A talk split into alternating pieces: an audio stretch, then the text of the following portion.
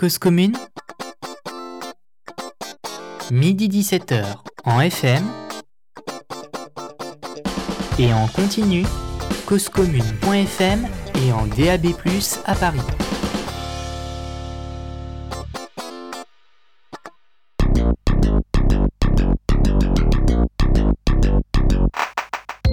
Trois minutes, c'est la durée standardisée que nous consacrons régulièrement à l'écoute d'une chanson. Alors, pourquoi ne pas les dédier à la découverte de la multitude des créations que la radio nous permet? Nous offrir, vous offrir l'écoute des trois premières minutes d'un univers. Roman, pièces de théâtre, essais, documentaires, créations sonores, comme un shot d'introduction à une œuvre pour interpeller, donner envie de creuser, confirmer des impressions ou dépasser des a priori. Bonjour à toutes et à tous et bienvenue dans les trois premières minutes, la vraie fausse quotidienne de Cause Commune, à retrouver presque tous les jours de midi à 13h sur 93.1 FM en région parisienne ou sur le site causecommune.fm et enfin en DAB+, la radio numérique terrestre.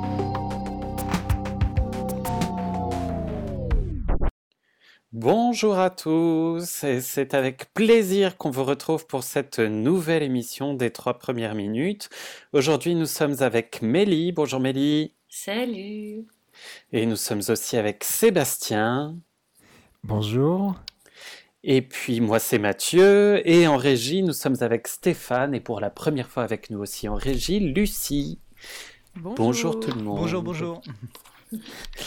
Eh bien voilà, euh, donc c'est les trois premières minutes. Euh, on est très heureux de vous retrouver. Alors comme d'habitude, si vous aussi vous avez envie de partager vos univers préférés, en tout cas les trois premières minutes de vos univers préférés, cette émission est faite pour ça. On a eu il y a quelques émissions le plaisir d'accueillir euh, une personne qui écrivait des poèmes.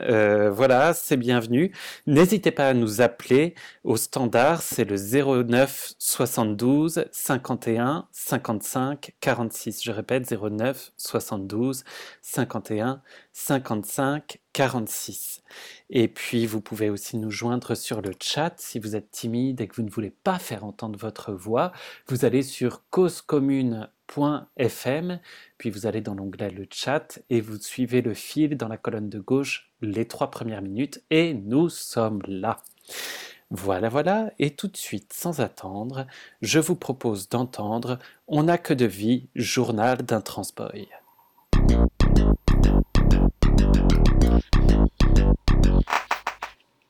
Le journal d'avant, 26 février 2014. J'ai fêté hier mon dernier anniversaire de fille. Ce qu'on a rigolé à cette idée. Fou rire toutes les 20 minutes à n'en pas finir de se répéter ce qu'on ne savait pas comment se répéter. 5 mars 2014. Toute ma vie, je me suis efforcée de me traduire en termes adéquats. Adéquats aux autres, j'entends. J'ai essayé diverses étiquettes masculine, punk, hétéra, androgyne, teufeuse, lesbienne, bi. Aujourd'hui, il reste si peu, si confus. Pas d'autre moyen que de faire face et d'accompagner dans le torrent, s'occuper de Hulk en soi. 10 mars 2014. La gourou de Top of the Lakes me souffle à l'oreille. Laisse tout ce que tu étais et vois ce qu'il reste. Presque rien, mais plutôt au masculin. 12 mars 2014. Je n'arrive pas à mesurer l'écart entre la profondeur et l'impératif de la force de vie qui en moi emporte tout sur son passage et les moyens techniques, médicaux, à première vue tellement superficiels, qui permettent d'ajuster le véhicule de cette force. Je reste sidéré. Je manque de mots pour partager avec les autres cette expérience. Il n'y en a pas beaucoup non plus à disposition. 14 mars 2014. La psy fait son boulot, doute, suggère l'acceptation de ma féminité. C'est mort.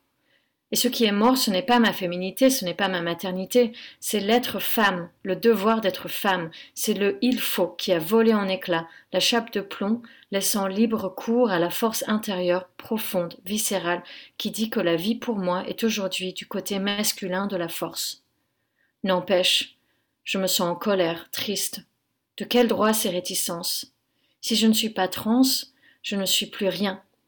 Il reste si peu de moi en ce moment, si peu et délirant, c'est le, le précipice.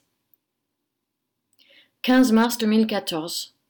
Assise sur le parvis du centre Pompidou, je respire. Tout est minéral. Trois mois, trois ans, trente ans, que je me tiens au bord d'une falaise sans nom. Là, pour la première fois, en attendant cette réunion d'autosupport non mixte, j'ai l'intuition, conviction que le précipice pourra être comblé et traversé. Je sais que la faille est récurrente, l'abîme qui a pris toutes ses formes depuis toutes ces années, cauchemar obsessionnel, néant existentiel, recherche au borderline, prend enfin nom. 17 mars 2014, Aude Adèle, au-delà, je crois pouvoir dire qu'Adèle est née. Place à lui, petit à petit. 19 mars 2014, je reçois par la poste mes premières baskets d'Adèle. Elles sont violettes. Aude n'aurait jamais fait ça. Merci Mélie. Waouh, hmm. quel témoignage, dis donc. Euh, je ne sais pas pour toi, Sam, mais moi, ça me touche tout de suite. Quoi. Je plonge dans le, dans le témoignage. Euh, je, enfin, je, trouve qu'il n'y a pas de fioriture euh, dans la concision, quoi. Et du coup, je trouve ça hyper précieux d'avoir des gens qui arrivent à mettre des mots sur ce qui leur arrive, quoi. Surtout pour un parcours. ben, moi, j'ai pas vécu ça, donc pour moi, c'est une énigme. Euh, et je trouve ça super que quelqu'un arrive à me, à me faire un peu ressentir ce qui se passe pour, euh, pour lui. Quoi. Seb, t'en penses quoi, toi? Ben oui, tout à fait. Moi, en plus, euh, c'est vrai que ça fait un certain temps que j'ai justement la curiosité de, de, savoir comment les personnes qui, qui, vivent cela le vivent et que je suis justement à la recherche. Alors là, ça tombe parfaitement. J'étais vraiment en attente euh, d'un livre comme celui-là parce que j'avais envie de savoir comment on vit ça de l'intérieur. Parce que je pense que ce sont des choses qu'on peut difficilement imaginer quand, quand on ne vit pas ce, ce genre de, de, choses. Et, euh, et j'ai beaucoup aimé aussi le style. Effectivement, c'est assez, euh, assez direct. J'aime parfois les journaux, il y a un petit côté complaisant, ça traîne. Là, à chaque fois, pour chaque journée, c'est très très court. Et j'ai beaucoup aimé ce rythme-là. Et alors, euh, je suis resté sur une phrase qui m'a beaucoup plu. Alors, je sais plus que si elle était formulée exactement comme ça, mais quelque chose comme laisse tout ce que tu étais et vois ce qu'il reste. Et ça, c'est une phrase qui m'a beaucoup plu et, qu'on peut étendre à, beaucoup de choses. Effectivement. Alors Mélie, euh, toi qui as, j'imagine, euh, lu ce livre en entier, est-ce que tu peux nous en dire un peu plus? Oui, carrément. Oui, je l'ai, je l'ai lu en entier et euh, ça faisait. Moi, je, je touche pas trop un livre quand je le lis, c'est-à-dire euh, je la note pas, je, je, je l'écorne pas trop. Euh. Et là, c'est une des premières fois depuis des années que l'envie me démangeait de, de prendre un stylo, un crayon, un crayon à papier, parce que quand même un stylo c'est un peu trop pour moi.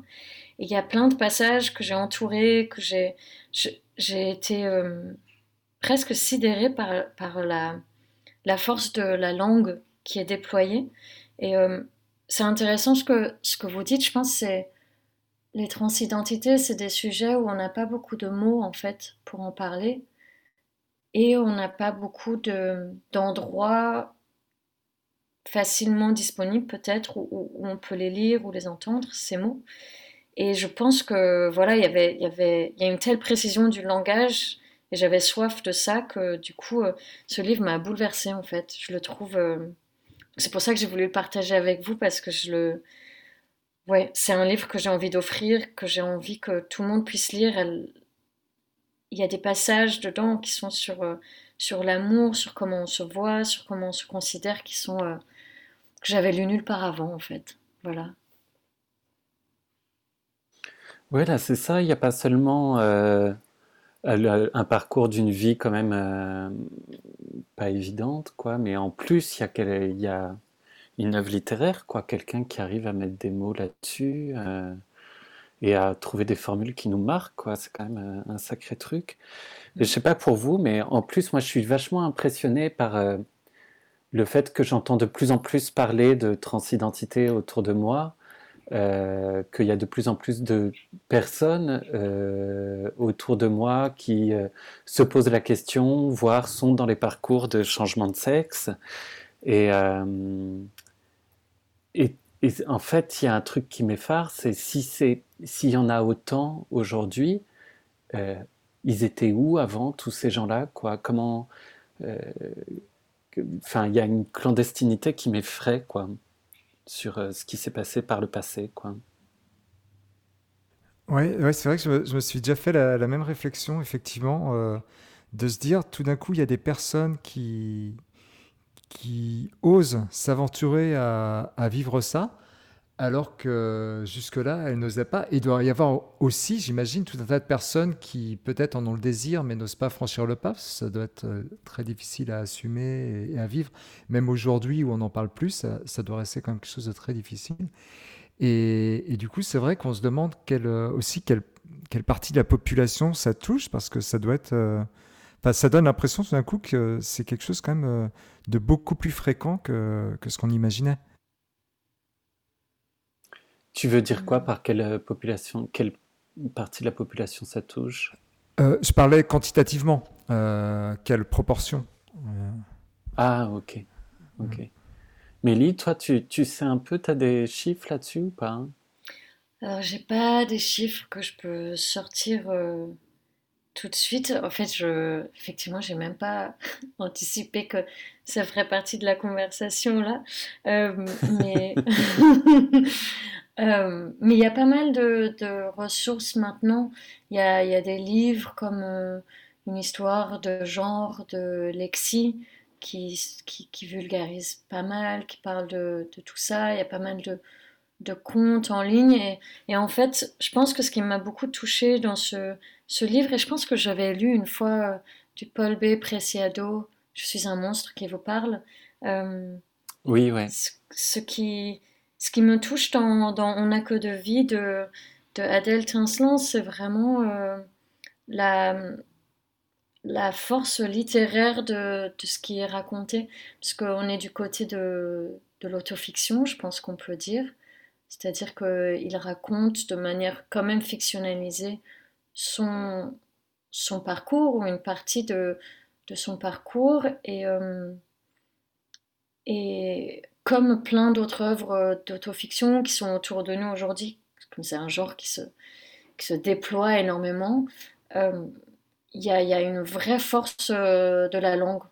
Et je, pense, je pense que c'est ça qui me touche aussi dans On n'a que deux vies, c'est il y a des ressources, on peut, avoir euh, des informations, il y a même quelques statistiques qui, commencent à exister effectivement.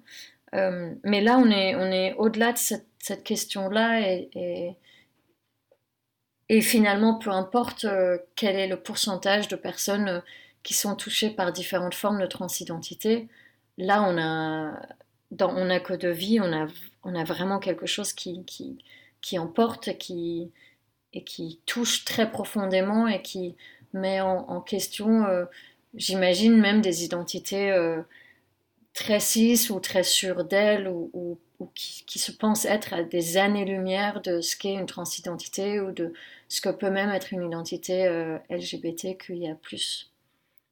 Bah, Je sais mm. pas si ça répond, mais... bah oui, ouais. Non, mais ça donne vachement envie de, de le lire en tout cas. Merci d'avoir apporté ça. Euh, chers euh, auditeurs et auditrices, si jamais euh, ben, cette lecture vous parle ou au contraire vous choque ou j'en sais rien, ben, appelez-nous. et puis si vous-même vous vous sentez concerné par ces parcours de, de transidentité et que vous avez envie d'en parler publiquement sur une radio, ben, on est là. Euh, voilà, je, euh, je, vous invite très fortement à euh, contacter le standard de l'émission. Évidemment, j'ai perdu le numéro de téléphone au moment où je parle. Stéphane, tu l'as sous les yeux ou pas? Non, Stéphane n'est pas avec nous. Si, si, si, si, si, je, suis, je suis avec toi. Quelle était la question? Quel est, quel est le numéro du standard? Je l'ai plus. Ah, pardon. C'est le 09 72 51 55 46. 09 72 51 55 46. Voilà, vous avez le numéro maintenant. Merci Stéphane. Voilà, ça c'est un. Euh, les trois... Bonjour, vous êtes aux trois premières minutes, l'émission qui n'a jamais réussi à être pro et qui continue à foirer. En tout cas, en ce qui me concerne pour l'animation, hein, je m'appelle Mathieu et je foire mes animations à peu près systématiquement.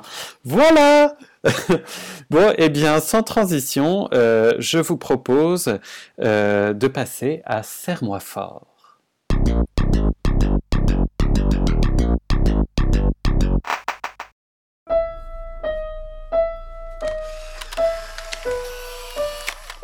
Ferme les yeux. Ça y est. Merci. J'aime bien te regarder les yeux fermés. Je te sens respirer. Tu me manques. Toi aussi. Pars tout seul Hein Parle à qui La, pers- la personne Bah si, tu pars tout seul. T'enfuis ou quoi? Oui. Je vais rouler. J'ai envie de voir la mer. Quand on part faire un voyage, ça prend du temps. Ça prend du temps. Il faut aller loin, très loin. Il faut aller loin, très loin. Ein Kind bewegt sich, ein Kind lacht, ein Kind läuft, ein Kind macht tausend Sachen, du Arschloch Tu je suis partie une semaine, puis six mois, et puis laissera tomber. T'as foutu le camp, d'accord. Mais t'es...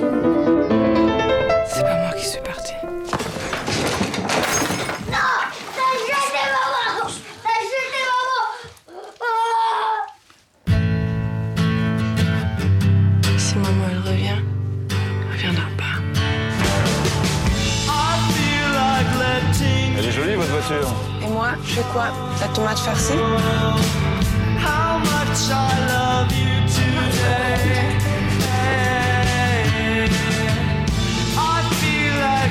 C'est pas mais tu vas pas toujours rester petite. Quel est le dernier moment où vous avez eu contact avec eux?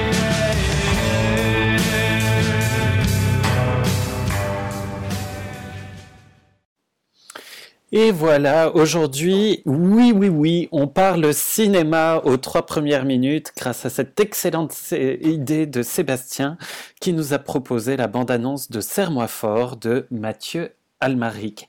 Alors, euh, pardon, Amalric. Et, euh, et donc, ben, Mélie, une réaction?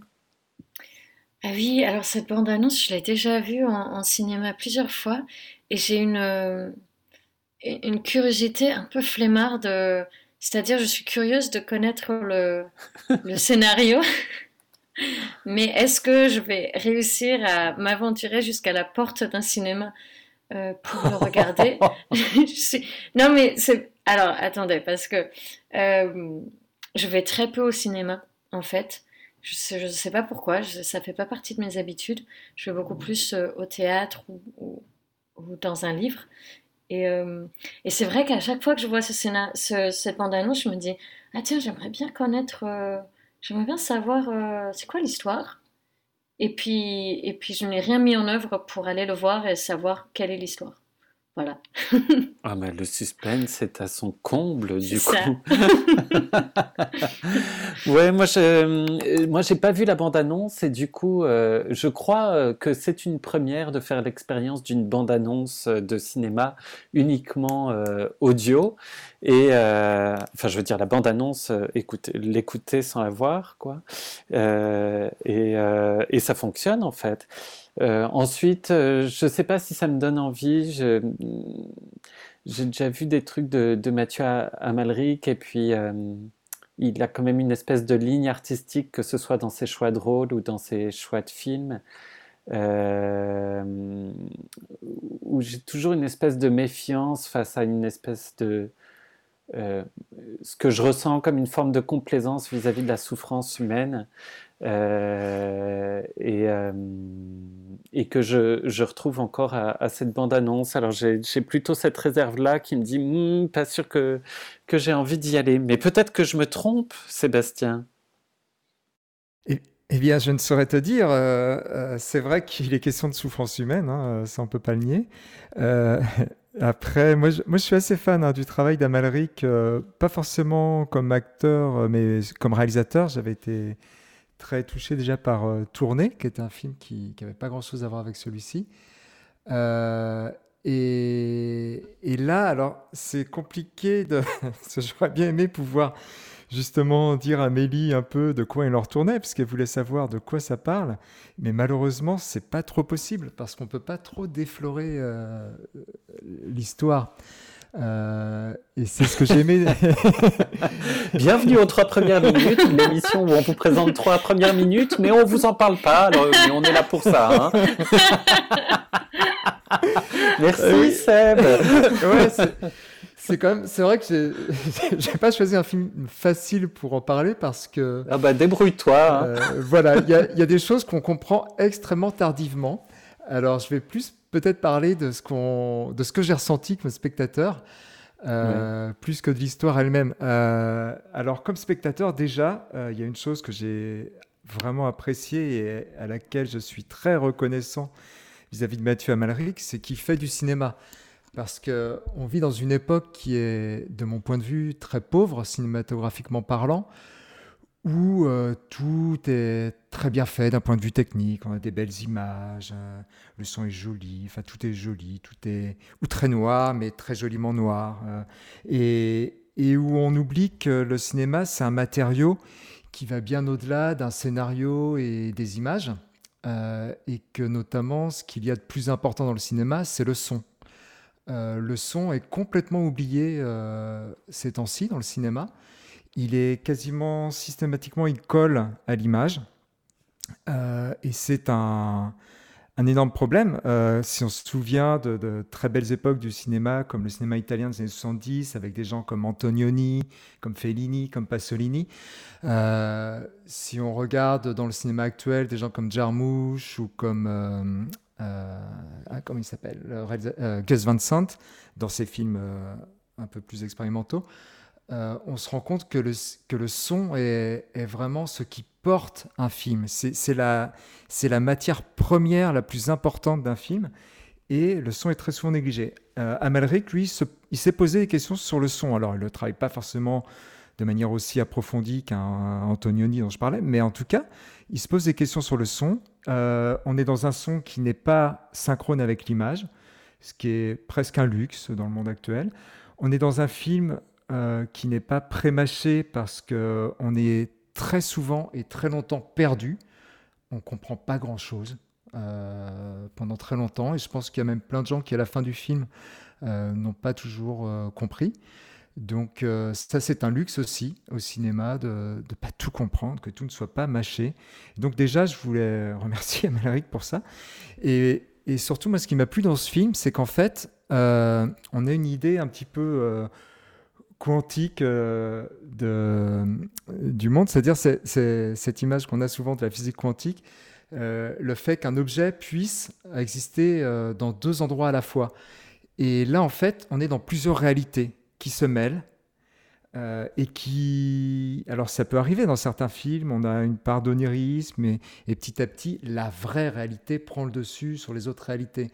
Mais là, non, on a plusieurs réalités qui coexistent, qui s'autonomisent et on sent qu'aucune n'a plus d'importance que les autres. Euh, aussi bien la réalité qui est dans l'imaginaire d'un personnage que la réalité euh, la plus stricte possible.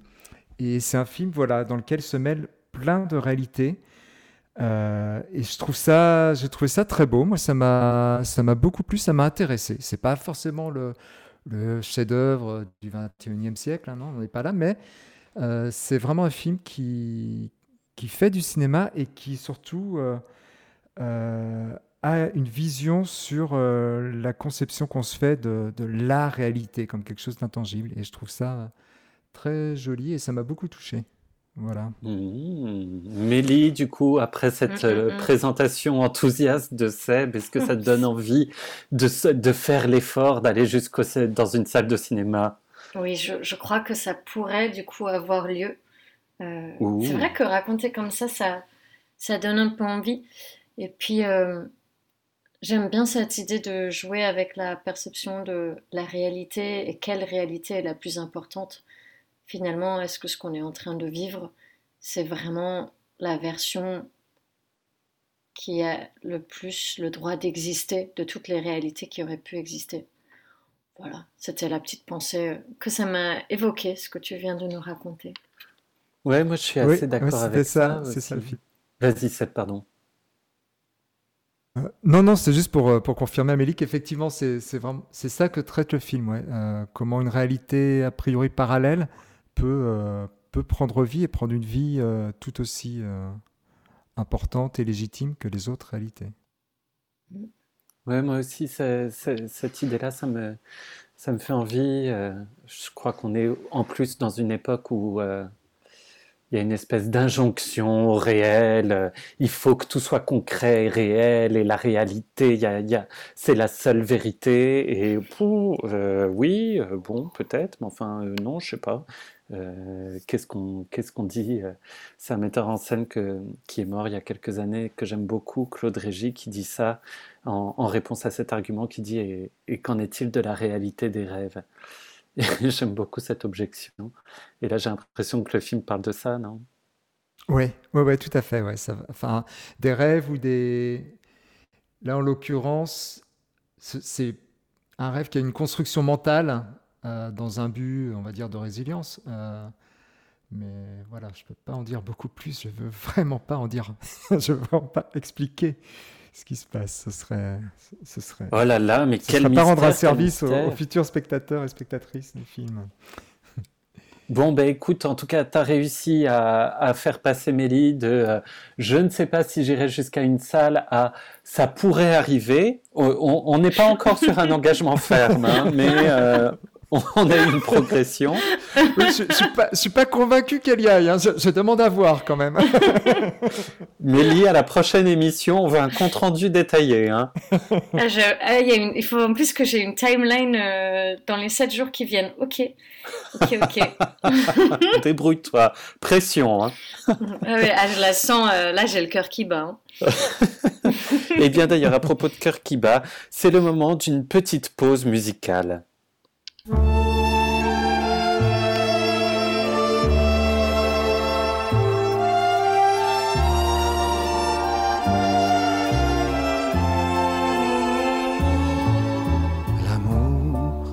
L'amour, l'amour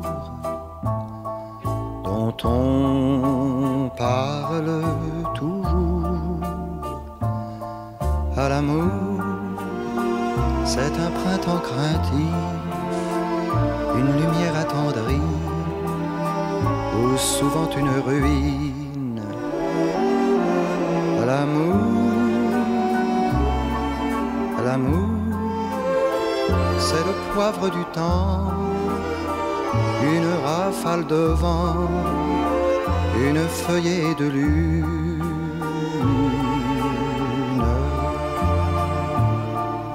L'amour, l'amour, l'amour, dont on parle toujours. L'amour mais la nuit un bonnet et le jour porte un masque qui veut que l'on grimace. L'amour, l'amour, c'est parfois même aussi le visage d'un autre qui n'est ni lui ni l'autre.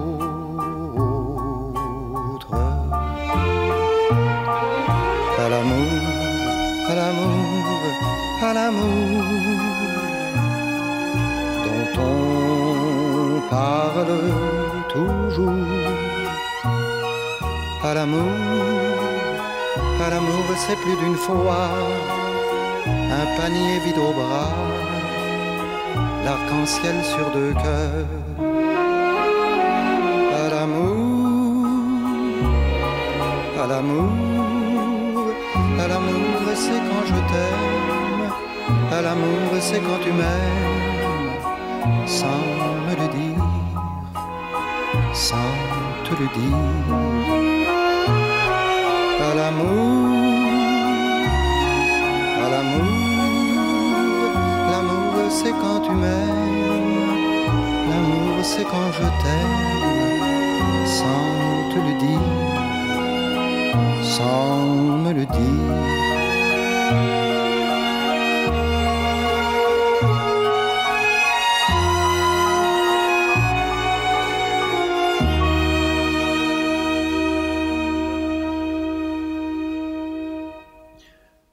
Douceur, un peu de guimauve et beaucoup de fleurs, beaucoup de velours comme ça. Voilà, c'est la pause musicale dont Stan Brich a le secret qui va dégoter sur Internet tous les trésors cachés. Et vous venez d'entendre L'amour, l'amour, l'amour de Mouloudji, une chanson qui date de 1963. Euh, Peut-être une petite réaction sur cette chanson, Mélie, Seb? Oh, moi, il m'a, il m'a coupé toute envie de tomber amoureux, là. Je vais essayer de vite oublier cette chanson.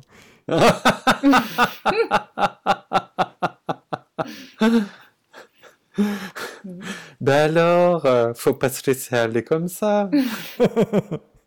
oui, non, c'était très mielleux, très très mielleux. bon, ben voilà.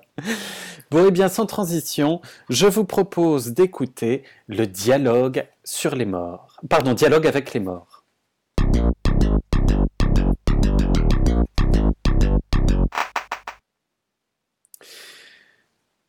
J'ose affirmer ici que la liberté est toujours clandestine, que la vérité et la justice le sont également, et qu'elles ne sont que simulacres et agent d'intimidation dès qu'elle s'érige sur la place publique. Pierre Klossowski, le 14 juillet, numéro 3.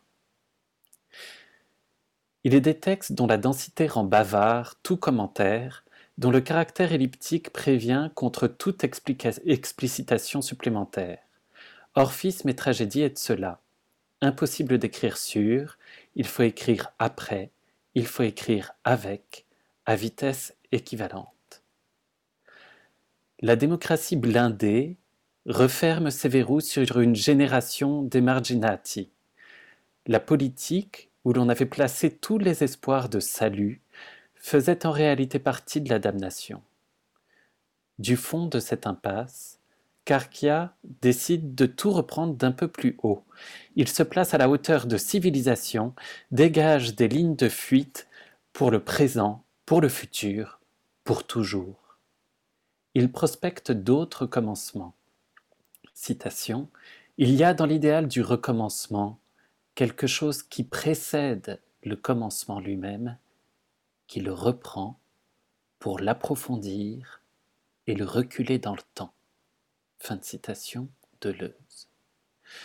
Dans les mêmes années, Foucault et Carquia font retour à l'Antiquité avec des fortunes diverses.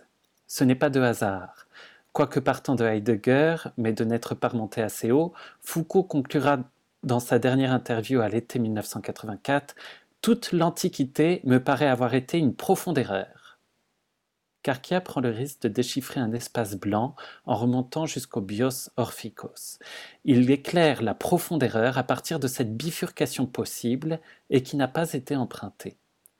L'Occident, stable dans son déclin, constant dans son apocalypse, n'est pas une surface uniforme. C'est au contraire une surface multiplement trouée, constellée de profondeurs ouvertes, malgré tous les efforts pour les recouvrir. Ces trous sont des blocs de primitivité, des possibilités vitales, des noyaux affectifs ravageurs, comme disait Henri Lefebvre. Il emporte parfois des noms, Maître Eckhart autant qu'Empédocle, Abaris autant qu'Artaud. Ces noms propres s'entendent alors comme des événements, Orphée est l'un d'eux, l'un des premiers dans l'ordre du temps. L'entendement politique superficiel n'aura pas de mal à voir dans le geste d'orphisme et tragédie une désertion face à l'ennemi, une fuite devant la tragédie politique en cours en 1979, une dépolitisation. 3. Il faut dire que cet entendement-là ne comprenait déjà pas au 5e siècle avant Jésus-Christ que ce qu'il y avait, je finis, que ce qu'il y avait de profondément politique dans l'orphisme consistait justement dans le fait de récuser le tout de la police. Et donc, c'était les trois premières minutes, j'ai pas du tout eu le temps d'arriver à là où je voulais en arriver, de euh, Dialogue avec les morts de Julien Coupa, qui est une introduction ou plutôt une préface à Orphisme et tragédie de Gianni Carchia. En fait, j'ai très mal préparé cette lecture et donc euh, j'aurais pas dû choisir les trois premières minutes, j'aurais dû tricher et aller à la partie qui m'intéresse. À moins que Mélie, ça t'ait intéressé? Alors, euh, je vais faire un petit préambule à ma réponse. Euh, deux préambules. Ta lecture était très didactique. Il n'y a pas de souci là-dessus. Euh, je ne lis presque jamais de non-fiction car euh, j'ai énormément de mal à focaliser ma pensée. Donc, euh, quand il n'y a pas de la fiction, du vrai make-believe, du vrai, du vrai faux, et, et là, j'ai eu des choses qui se sont accrochées, mais c'est très volatile ce que j'ai ressenti. Et je suis curieuse de savoir qui sont ces, ces orphéiques, orphéi. Euh, voilà. Mais je, je, je, je crois n'avoir pas vraiment tout saisi, voire très peu saisi. Je ne te blâme pas, puisque en lisant, j'étais à oulala, quand même, c'est compliqué ce que j'ai choisi. Euh, mais pour répondre à ta question, donc, euh, en fait, ce texte est une préface d'un livre qui date de 1979 par un Italien qui s'appelle Gianni Carchia et, qui, euh, et dont le titre est Orphisme et tragédie. Et donc, euh, s'est penché sur l'orphisme qui était une espèce de contre-religion du temps de la Grèce antique, au 5e, 6e siècle avant Jésus-Christ, euh, qui était une espèce de contre-religion des dieux de l'Olympe. Voilà. Et, derrière, c'était pas seulement une religion, c'était une vision du monde et une manière de vivre euh, avec des rites assez précis autour de la personne d'Orphée, qui, euh, qu'on connaît par euh, certaines traces littéraires et qui a donné lieu à un mythe. Alors Orphée, c'est celui qui chantait si bien qu'il charmait les animaux et, il, faisait de la poésie lyrique. Et Orphée tombe amoureux de la belle Eurydice, qui meurt euh, juste avant d'être agressé sexuellement euh, par un autre homme. Et, euh, Orphée se morfond de désespoir et décide d'aller chercher Eurydice aux enfers et traverse le fleuve des morts. Et par son chant magnifique, il arrive à charmer Hadès, le dieu des morts, et le convaincre de le laisser remonter parmi les vivants avec Eurydice. Mais il y a une condition à ça, c'est que Orphée ne doit pas se retourner tant qu'il n'est pas sorti, tant qu'ils ne sont pas tous les deux sortis des enfers. Orphée remonte, retraverse le fleuve, il arrive au grand jour, le soleil l'éclaire, il est tout content, il se retourne, sauf que Ridis, elle n'était pas encore sortie et elle disparaît. Et à partir de ce jour, Orphée se morfond et chante s'en fendre les pierres tellement il est, il est triste. Et, euh, et voilà pour le mythe d'Orphée. Euh, mais par ailleurs, Orphée forme des disciples. Et c'est plus ça la partie qui intéresse ce livre. Euh, il propose un autre mode de vie au moment où les cités grecques sont en plein essor, au moment où s'instaure la tragédie grecque, où s'instaure l'assemblée, la démocratie grecque, qui, rappelons-le, est une démocratie euh, pas totale, puisqu'il y a quand même beaucoup d'esclaves dans les cités grecques. Euh, voilà, Orphée propose un contre-modèle euh, où il s'agit de vivre au contraire ailleurs que dans les cités, dans la nature, de refuser tout meurtre et tout pillage parce qu'il considère que les cités se sont construites sur le pillage et sur le meurtre, et donc on est végétarien quand on suit les rites d'Orphée, et euh, on essaye de euh, retrouver un certain rapport à la nature et un contre-modèle à la vie des cités. On peut imaginer pourquoi ce thème euh, revient au goût du jour aujourd'hui et donc a donné lieu à cette préface de Julien Coupa, qui est un activiste militant politique classé plutôt dans l'extrême gauche, qui a été euh, très inquiété par la justice euh, il y a quelques années parce qu'il était accusé d'avoir participé à un attentat, je ne sais pas si vous vous souvenez, sur des hum, cathéters dans un train entre Paris et Lille. Euh, et euh, les gens qui ont fait cet attentat avaient fait des revendications qui ressemblaient beaucoup à des écrits auxquels a contribué euh, Julien Coupa sous le nom du Comité Invisible. Et, et, Coupa a vu le GIGN débarquer chez lui, cagoulé, pour l'embarquer sous accusation de terrorisme. Et ça a donné lieu à un procès fleuve qui a duré des années et où il s'est défendu jusqu'au bout. Voilà pour euh, Julien Coupa. Et euh, Julien Coupa, du coup, a relu ce bouquin et a écrit une préface que je trouve très belle, euh, dont je vous ai lu malheureusement la partie la moins intéressante, mais qui reprend cette idée que, voilà, à un moment de l'Antiquité grecque, au moment où les cités grecques sont en plein essor, il y a aussi eu un contre-modèle assez puissant à cette époque, puisqu'il a réuni beaucoup de gens assez influents. Euh, puis oublié et dont on a très peu de traces aujourd'hui, ce qui fait qu'il y a peu d'attention qui lui est accordée, euh, mais qui nous permet de se dire que tout ce qu'on attribue à l'Antiquité grecque comme fondement de notre civilisation occidentale peut être mis en question parce qu'il y a aussi autre chose qui a existé et d'autres modèles qui ont coexisté au modèle des cités grecques. Et c'est à ça que Julien Coupa est extrêmement euh, attaché, à travers cette idée de l'orphisme et de la figure d'Orphée. Voilà un peu pour la petite explication et de euh, ce que j'espérais pouvoir euh, vous lire et que j'ai pas eu le temps de lire en fait. Je ne sais pas si ça t'éclaire un peu plus, Mélie. Complètement et euh, je trouve ça très intéressant. J'ai appris plein de trucs. ça me donne, ouais, ça me donne envie de. J'aime bien cette idée que l'histoire est, est complexe, en fait, beaucoup, beaucoup plus complexe que ce qu'on le pense, et qu'il y a des couches et des couches et des trous, comme je pense c'était cité là au début du texte. Mhm. J'aime bien cette idée que, effectivement, euh, même ce qu'on a tendance à voir comme une nappe uniforme, eh ben, c'est une nappe euh, pleine de trous, et sous la nappe, il y a d'autres nappes, et en fait, il y a des choses posées sur la nappe, et ça n'a pas du tout, du tout euh, la forme qu'on qu'on a pensé qu'elle avait à première vue. Voilà, c'est pas très clair, c'est un peu confus, mais merci, c'était intéressant. Seb, une autre réaction? Oui, non, pareil, effectivement, ce que tu as dit m'a intéressé. Et, oui, je, réfléchissais, je me disais, c'est vrai que bah, on a tendance à avoir une vision comme ça, très, euh, finalement, très mythifiée de, bah, de, nos bases culturelles, etc., surtout sur la Grèce antique ou la Rome antique, tout ça. Et quand on y réfléchit, on se dit, euh, bah, les historiens, dans 6, 7, 8, 9 siècles, quand ils parleront de l'époque qu'on vit, forcément, euh, ils en auront une vision caricaturale parce qu'ils verront ce qui a émergé à la surface ou ce qui a intéressé euh, plus tard dans notre société actuelle mais euh, ils seront bien loin de toute la complexité de, notre société.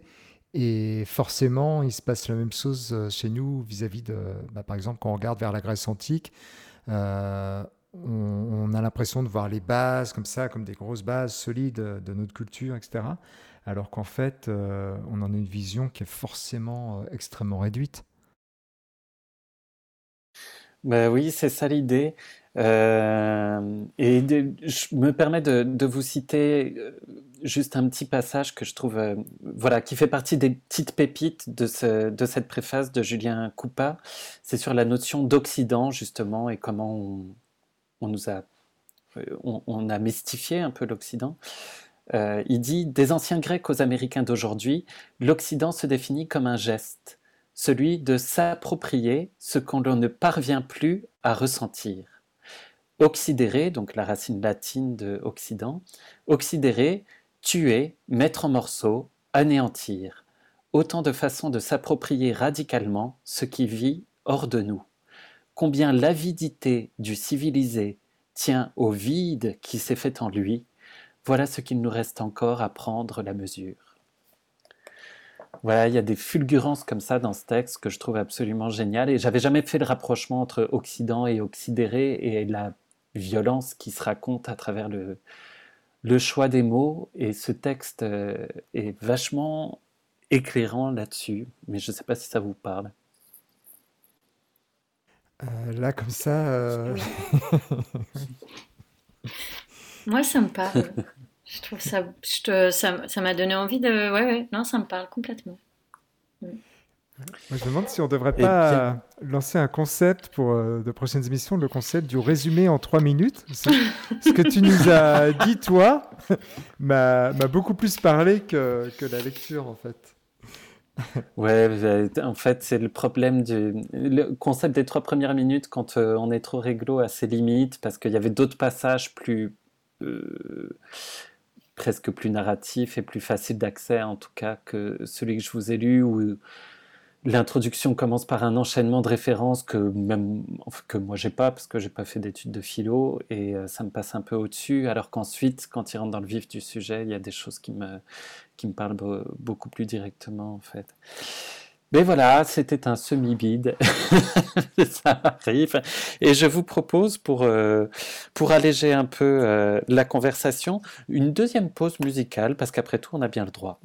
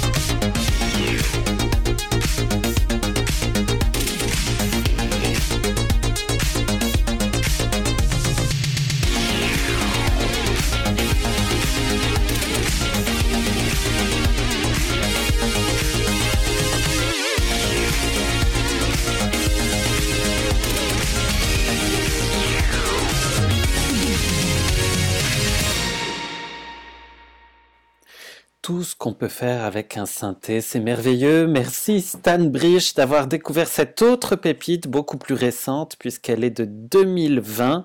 Vous venez d'entendre Feel It de Power Glove, un groupe australien, et vous êtes toujours sur Cause Commune pour les trois premières minutes. Et je vous propose, sans transition aucune, d'écouter tout de suite la semaine perpétuelle.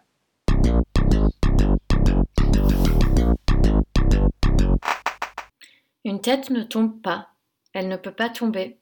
Elle est reliée par un fil qui descend jusqu'en bas de la personne, et si la tête tombe, le reste tombe. Il ne faut pas casser notre tête, mais on peut casser nos membres. Quand on se casse un membre, on se souvient du membre. Quand une dent s'infecte, elle vibre à l'intérieur, on dirait qu'elle nous parle. Quand on pince une main, elle apparaît. On crève un œil et cet œil devient le centre de la personne. En vérité, le corps est mou. Les personnes sont molles.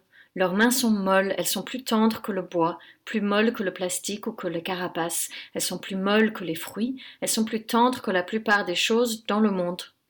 On pourrait les percer, ce serait simple, avec une aiguille, avec un clou, ce ne serait pas la peine de forcer. Traverser les mains avec une pique, un bout de bois, rien de plus simple. Perdre les mains, et qu'elles pourrissent, des mains qui tombent, il resterait les bras, mais pas la tête. La tête ne tombe pas.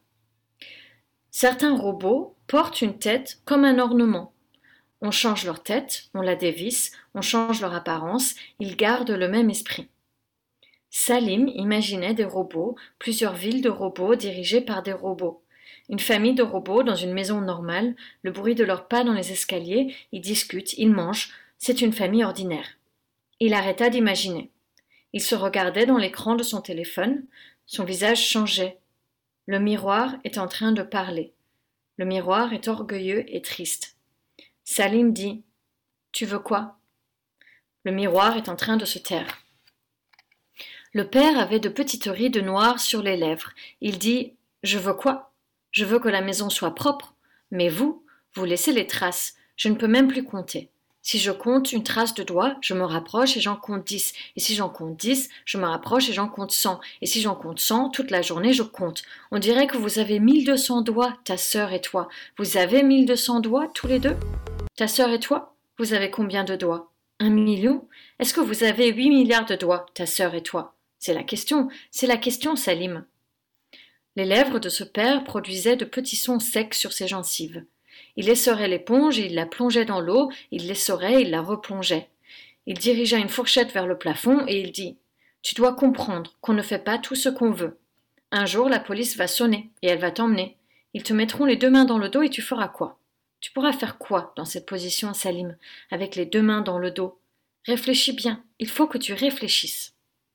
Les cheveux du père étaient comme les herbes mortes sur son crâne.